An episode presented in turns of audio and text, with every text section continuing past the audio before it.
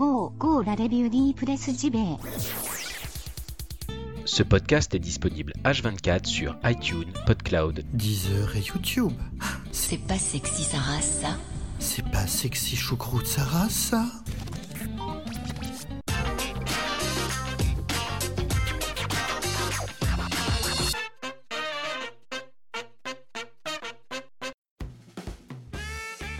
Nous sommes le mardi 20 mars 2018. Déjà, déjà, que ça passe vite, mes petits amis. Bienvenue, bienvenue dans la revue de presse JV, votre podcast 100% jeux vidéo, votre podcast quotidien qui chaque matin vous caresse les oreilles avec des bonnes news gaming. Moi, c'est Bruno Roca et durant un bon petit quart d'heure, on va donc causer jeux vidéo, vous l'aurez deviné. Allez, on attaque tout de suite avec les premières news.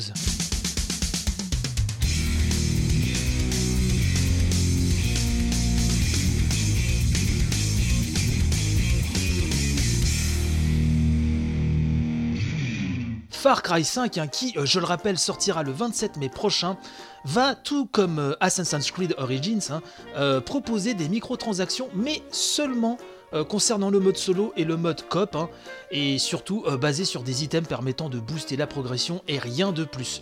Bon, une boutique devrait aussi être disponible pour le mode arcade, y compris pour le PVP, mais elle ne proposera visiblement que des items cosmétiques. Bref, Ubisoft veut montrer patte blanche et euh, faire comprendre que voilà, on va pas euh, se faire flouer, que ce sera des microtransactions honnêtes, ma bonne dame.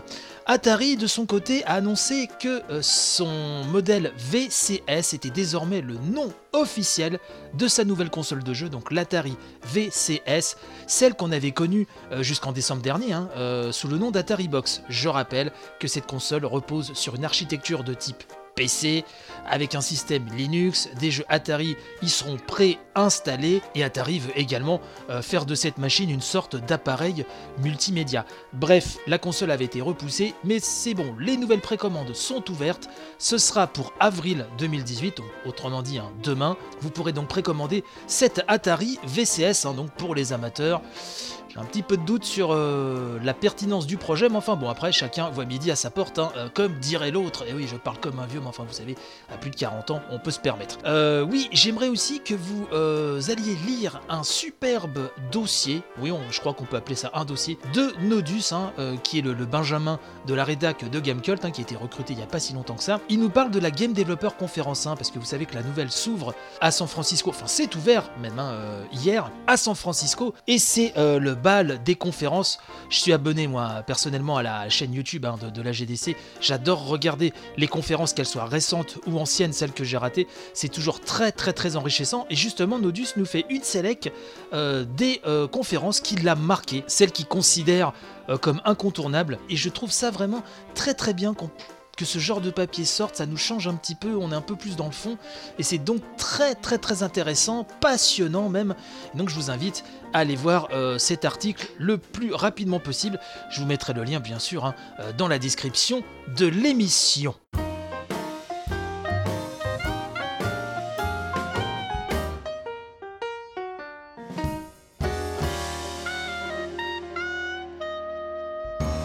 Une édition physique pour Flashback, le remaster. Et oui, c'est Nintendo Différence qui nous apprend ça, qui nous apprend notamment que la version allemande d'Amazon nous en dit un peu plus sur cette version remaster de Flashback annoncée par Microids. La première information, hein, nous dit euh, Nintendo Différence, est que le jeu devrait changer de nom et se renommer donc Flashback 25e anniversaire, même si ce n'est pour l'heure un pas officiel.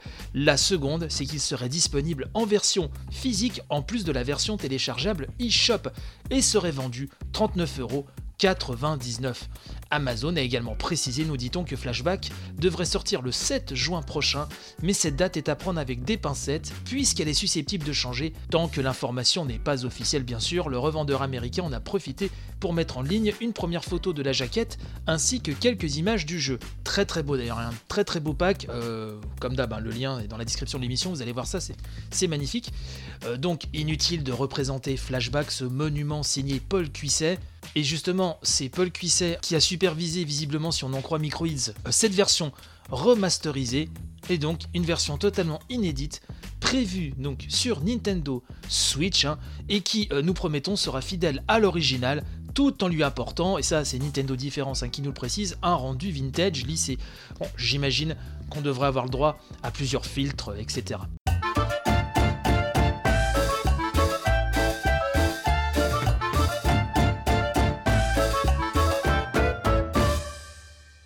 Monster Boy enregistre 10 fois plus de précommandes sur Switch que sur PlayStation 4, et ça c'est Gameblog qui nous l'apprend. Alors vous savez que Monster, Boy, hein, on en a déjà maintes, et maintes et maintes fois parlé dans cette émission, c'est le successeur spirituel des Monster Boy à tendance Monster World, hein, les actions RPG que j'affectionne tout particulièrement. Et donc Monster Boy, euh, qui est très très très très très très très attendu, eh ben euh, figurez-vous que euh, le ratio dévoilé hier sur Twitter est assez impressionnant puisque les précommandes du jeu sur Switch nous Gameblog, hein, sont 10 fois plus nombreuses que sur PlayStation 4. C'est quand même assez impressionnant. Et c'est vrai que Gameblog nous rappelle que même les jeux déjà sortis hein, depuis plusieurs années euh, sur d'autres machines sont nombreux à avoir trouvé une seconde jeunesse sur la dernière console de Nintendo, allant parfois même jusqu'à surpasser les ventes accumulées hein, jusqu'alors. Il y a même des jeux qui ont connu que le succès sur Switch, alors que sur Steam ou ailleurs, bah, ils sont un peu noyés hein, euh, dans la masse.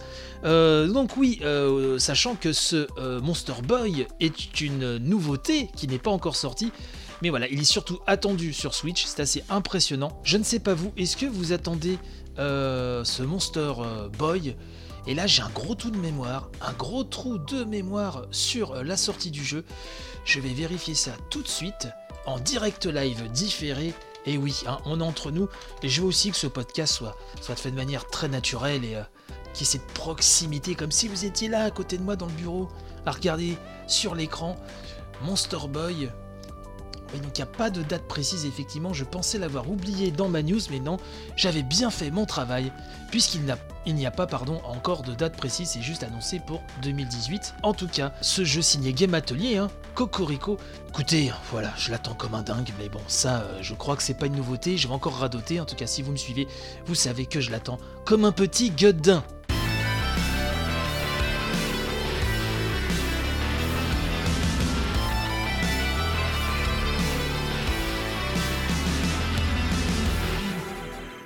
Segment euh, God of War euh, dans cette émission. Pourquoi? Puisque ça y est, les sites ont délivré euh, leurs impressions. Ils ont pu s'essayer à une version preview de God of War. Et donc, bah, justement, les previews sont tombés. Alors, ce qu'on va faire, c'est que je vais vous donner la conclusion de certains sites. Et pour terminer ce segment God of War, j'ai été voir un petit peu ce qui se passait sur le PlayStation Blog et qui nous ont dit euh, pas mal sur les détails, en tout cas concernant le gameplay euh, du jeu. J'ai trouvé ça très intéressant. Alors, euh, je sais pas si comme moi, vous, vous, êtes, vous êtes pardon, un petit peu lassé de God of War, même si le jeu a toujours été excellent et hyper impressionnant, bien chiadé, bref, tout ce que vous voulez. Mais cette nouvelle, direction, pardon, moi me, plaît particulièrement. Alors certains disent que ça se prend un petit peu pour du Naughty Dog, mais moi personnellement j'aime bien le travail de Naughty Dog, donc ça ne me pose aucun problème, au contraire ça me plaît beaucoup. Bref, euh, là, euh, je m'étends un petit peu. En tout cas, God of War, donc, euh, la plupart des gros sites ont pu s'y essayer plusieurs heures. Logan de jeuxvideo.com nous dit notamment dans sa conclusion je cite, un sans renier son passé, God of War s'impose pour le moment par ses choix, sa direction artistique et sa brutalité. S'il faudra néanmoins attendre la version finale hein, pour voir si le jeu de Santa Monica arrive à maintenir sur plus de 30 heures l'équilibre entre intensité et narration, impossible de ne pas être excité par l'invitation. L'univers offert étant sujet à de fabuleuses réinterprétations, on vibre déjà à l'idée de ce voyage qui devra imposer une nouvelle fois Kratos en tant que maître étalon de l'action pour les années à venir. God of War est mort, vive God of War, aimerions-nous scander, que ce soit du fin fond d'un fjord du royaume de Midgard ou des hauteurs d'Asgard. Oh comme c'est beau, j'en ai presque la larmichette mes amis. Pouillot de Gamecult euh, nous dit quant à lui, God of War s'avance déjà comme le gros blockbuster du printemps, fort de sa technique irréprochable et d'une mise en scène carrée qui n'a clairement rien à envier au jeu Naughty Dog. Une inspiration peut-être un peu trop manifeste dans l'écriture peu surprenante à ce stade, ou certains choix de gameplay qui feront certainement mouche chez les joueurs en mal d'expérience cinématique. Une chose est sûre, même si son côté taciturne le rend un peu plus ennuyeux, Kratos n'a rien perdu de sa sauvagerie ni de sa superbe. On attend maintenant de voir si la version test sera confirmée. Ce premier contact classique mais réjouissant. Donc Pouillot, toujours un petit peu plus euh, en réserve, toujours un peu plus froid. Enfin, c'est le Pouillot de ces dernières années. Il faut l'accepter, hein, tel qu'il est, ce bon Pouillot. Euh, sur Jeu Actu, Lorley Birba nous dit au terme de ses trois premières heures de jeu God of War nous a définitivement convaincus. Et à moins d'un cataclysme, c'est un spectacle grandiose auquel vont assister les possesseurs de PlayStation 4 le 20 avril prochain. Date de sortie du jeu. Et tac, vous avez vu le professionnalisme Dans les extraits que je vous ai sélectionnés ce matin, je vous ai glissé la date du jeu. Ah C'est un métier, messieurs, dames, c'est un métier. Euh, Maxime Claudel de Numérama nous dit quant à lui, après deux heures en compagnie de ce Kratos au visage nouveau, pas uniquement à cause de la barbissure te masquant son visage de héros très, voire trop fatigué, oh non, nous sommes plutôt très confiants. Les quelques maladresses induites des combats apparaîtront sans doute comme autant d'obstacles sur l'énième chemin de croix se dressant au devant du guerrier papa. J'aime bien cette expression, le guerrier papa. Ou peut-être même du papa guerrier, selon la direction que prendra une histoire que nous avons hâte de découvrir, et qui se conclura, espérons-le, par un arbre taillé, premier jalon du feu célébrant la vie, plutôt que celui d'un bûcher, rendant honneur à un mort. Mon Dieu, mon Dieu que c'est poignant. Euh, Omega Low de Gamergen, enfin, euh, nous dit que, alors je le cite hein, bien sûr, même si la transformation n'est pas aussi poussée que dans un Assassin's Creed Origins, nous sentons que la licence tend vers l'action RPG avec ce nouvel épisode. Et ce n'est pas pour nous déplaire. La direction artistique et les graphismes sont à tomber, l'histoire est prometteuse et nous n'avions pas envie de nous arrêter à la fin de cette démo. Il n'y a que les combats qui peuvent perturber un minimum, mais c'est surtout une nouvelle habitude à prendre qu'un gros point noir qui empêcherait de s'amuser. Bref, nous avons été conquis par God of War et ce nouveau Kratos plus humain et son fils Atreus. Alors, je sais pas si on prononce Atros ou Atreus. Enfin, Atros, le pauvre, le pauvre môme, on va l'appeler Atreus. Euh, donc, Atreus est attachant. Vivement le 20 avril et tac, je vous reglisse ni vu ni connu la date de sortie du jeu. Donc enfin, je vous ai dit, j'ai été voir sur le PlayStation Blog qui nous en dit plus euh, sur le gameplay.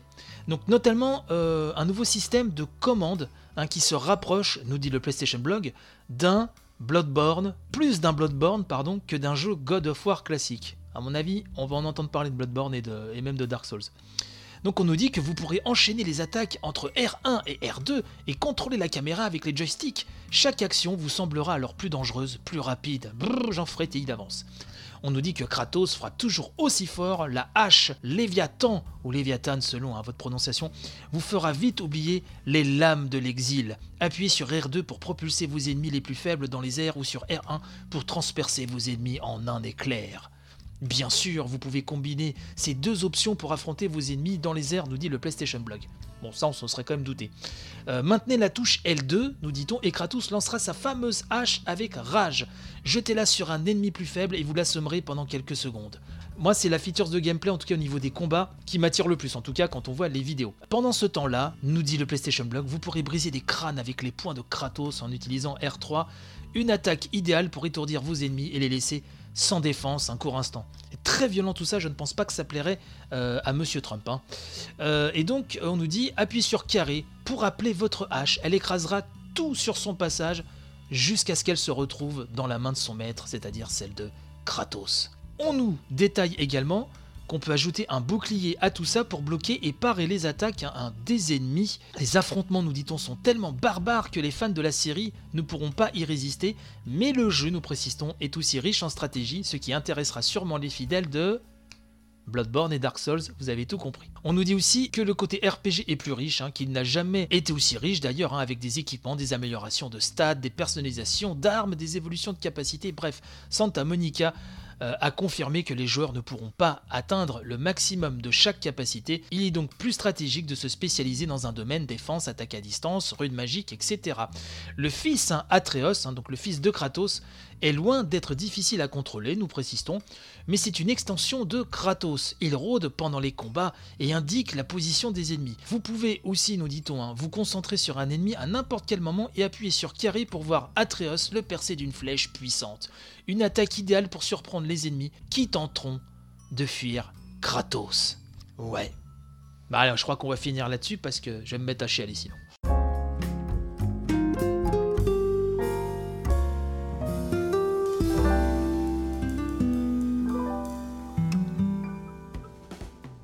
Et voilà, c'est ainsi que se termine cette édition du euh, mardi de la revue de presse JV. Demain, énorme programme, la rubrique 100% Japon, le débrief d'un Nintendo Direct, un spécial indé qui va se dérouler cet après-midi, 17h hein, si je ne fais erreur, heure française. Alors, c'est retransmis que sur la chaîne YouTube US de Nintendo, donc il n'y aura pas de sous-titres français, mais bon, même si vous n'êtes pas très copain avec euh, la langue de Shakespeare, n'est-ce pas, euh, vous aurez quand même euh, les images, les infos qui vous tomberont comme ça, qui poperont sous vos yeux ébahis. On espère quelques surprises, des annonces. Moi, comme je vous l'ai dit hier, j'espère en savoir un petit peu plus hein, sur le, le spin-off de, de No More Heroes, de ce cher Souda. Gros gros programme donc, j'espère que vous serez au rendez-vous.